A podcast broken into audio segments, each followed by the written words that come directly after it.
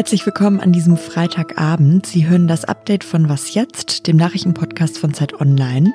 Ich bin Susanne Hangert. Der Redaktionsschluss war um 16 Uhr und wir sprechen heute darüber, wie die neuen Corona-Zahlen einzuschätzen sind, welche neuen Entwicklungen es im Fall Nawalny gibt und welche neue Disney-Film seit heute angeschaut werden kann. Auch diese Woche gab es wieder einige schlechte Corona-Nachrichten. In Brasilien zum Beispiel haben sich mittlerweile über vier Millionen Menschen mit dem Virus infiziert und auch in Deutschland gab es jeden Tag recht viele Neuinfektionen. Die große Frage ist ja, ist das jetzt die zweite Welle, vor der die Virologen seit Monaten schon waren?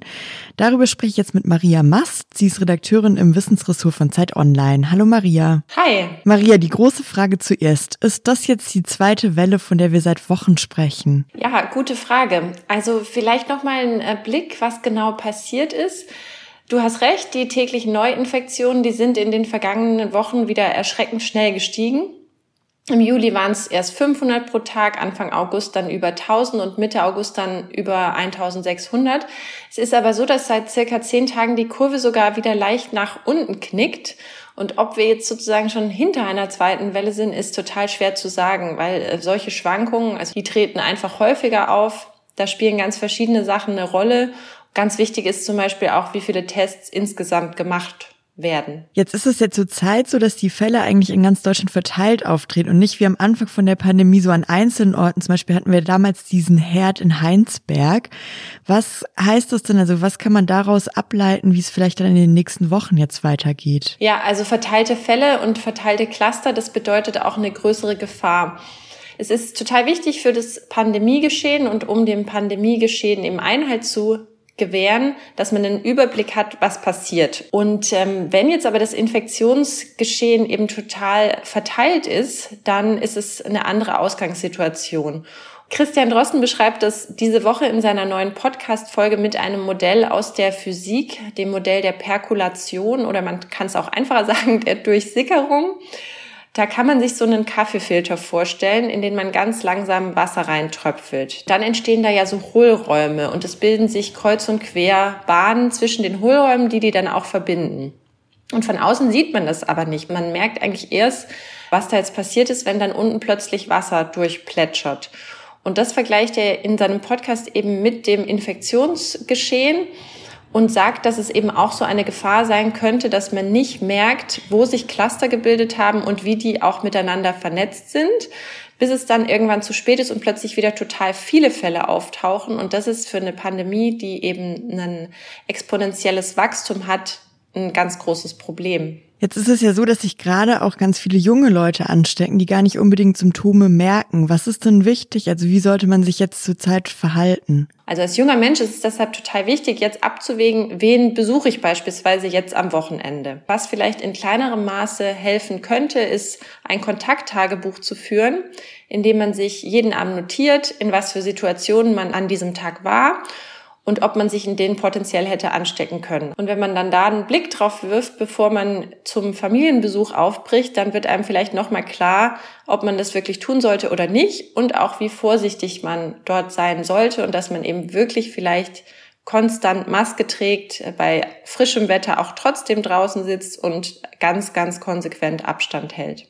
Und Marie hat auch gerade noch mal einen Text geschrieben, in dem sie all das noch ein bisschen ausführlicher erklärt. Den verlinken wir natürlich gerne in den Show Notes. Vielen Dank, Maria. Vielen Dank, Susanne.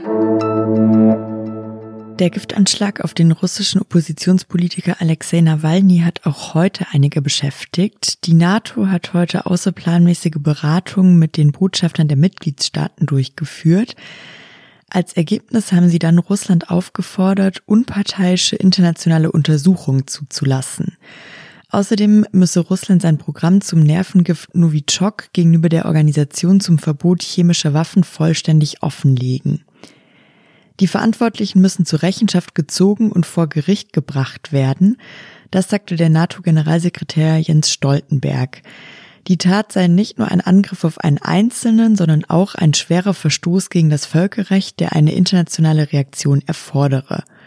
Zu möglichen Sanktionen gegen Russland äußerte er sich nicht, Auch die Fraktionsvorsitzende der Grünen, Katrin Göring-Eckardt, hat sich zu dem Fall geäußert und gefordert, dass der Bundestag sich unbedingt nächste Woche mit dem Fall Nawalny beschäftigen müsse. Also ich finde, der Bundestag muss sich nächste Woche damit beschäftigen. Wir werden es auf die Tagesordnung setzen mit einer aktuellen Stunde. Wir können jetzt nicht sagen, wir gehen mal über diesen Fall hinweg. Die katholische Kirche in Deutschland will sich reformieren und geht deshalb seit dem 1. Dezember im vergangenen Jahr, also seit dem ersten Advent, den sogenannten synodalen Weg. Das ist ein Prozess, in dem Bischöfe und Kardinäle beteiligt sind, aber auch ganz normale Gläubige. Sie alle diskutieren über verschiedene kontroverse Themen, die die katholische Kirche in den vergangenen Jahren immer wieder beschäftigt haben. Einmal ist dort Thema natürlich das Zölibat, also die Ehelosigkeit von Priestern. Es geht auch um die katholische Sexuallehre und vor allem darum, welche Rolle Frauen in der Kirche spielen können. Also unter anderem zum Beispiel, ob Frauen irgendwann doch auch Priesterinnen in der katholischen Kirche werden können sollen. Dieser Prozess war jetzt lange ausgesetzt wegen Corona, wie so vieles, und ging heute endlich weiter. Eigentlich war es geplant, dass heute an diesem 4. September eine große Konferenz stattfindet. Damit aber nicht so viele Menschen zusammen an einen Ort kommen, wurde sie aufgeteilt und stattdessen fanden fünf kleinere Konferenzen in verschiedenen Städten deutschlandweit statt.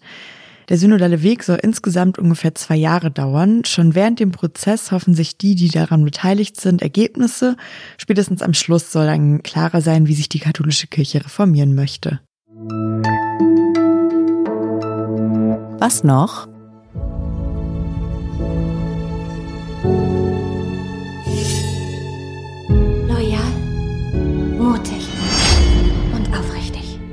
Es ist meine Pflicht, meine Familie zu beschützen.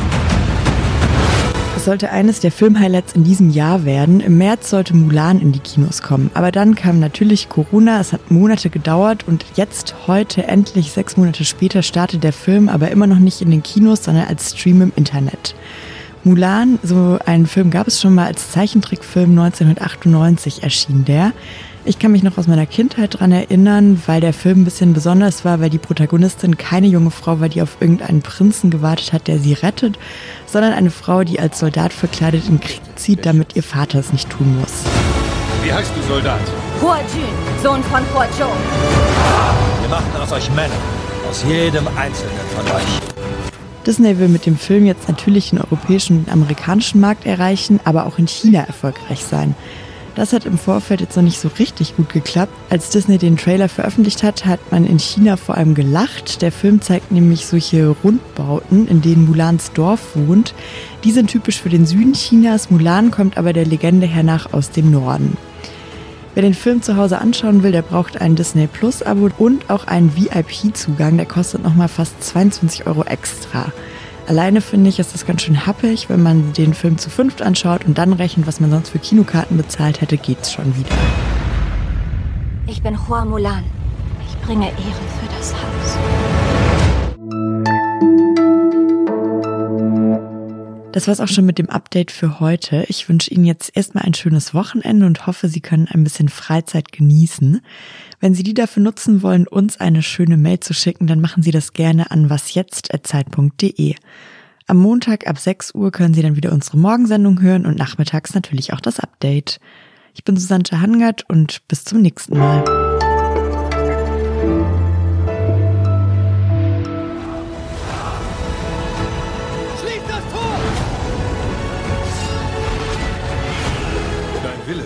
Offenkundig.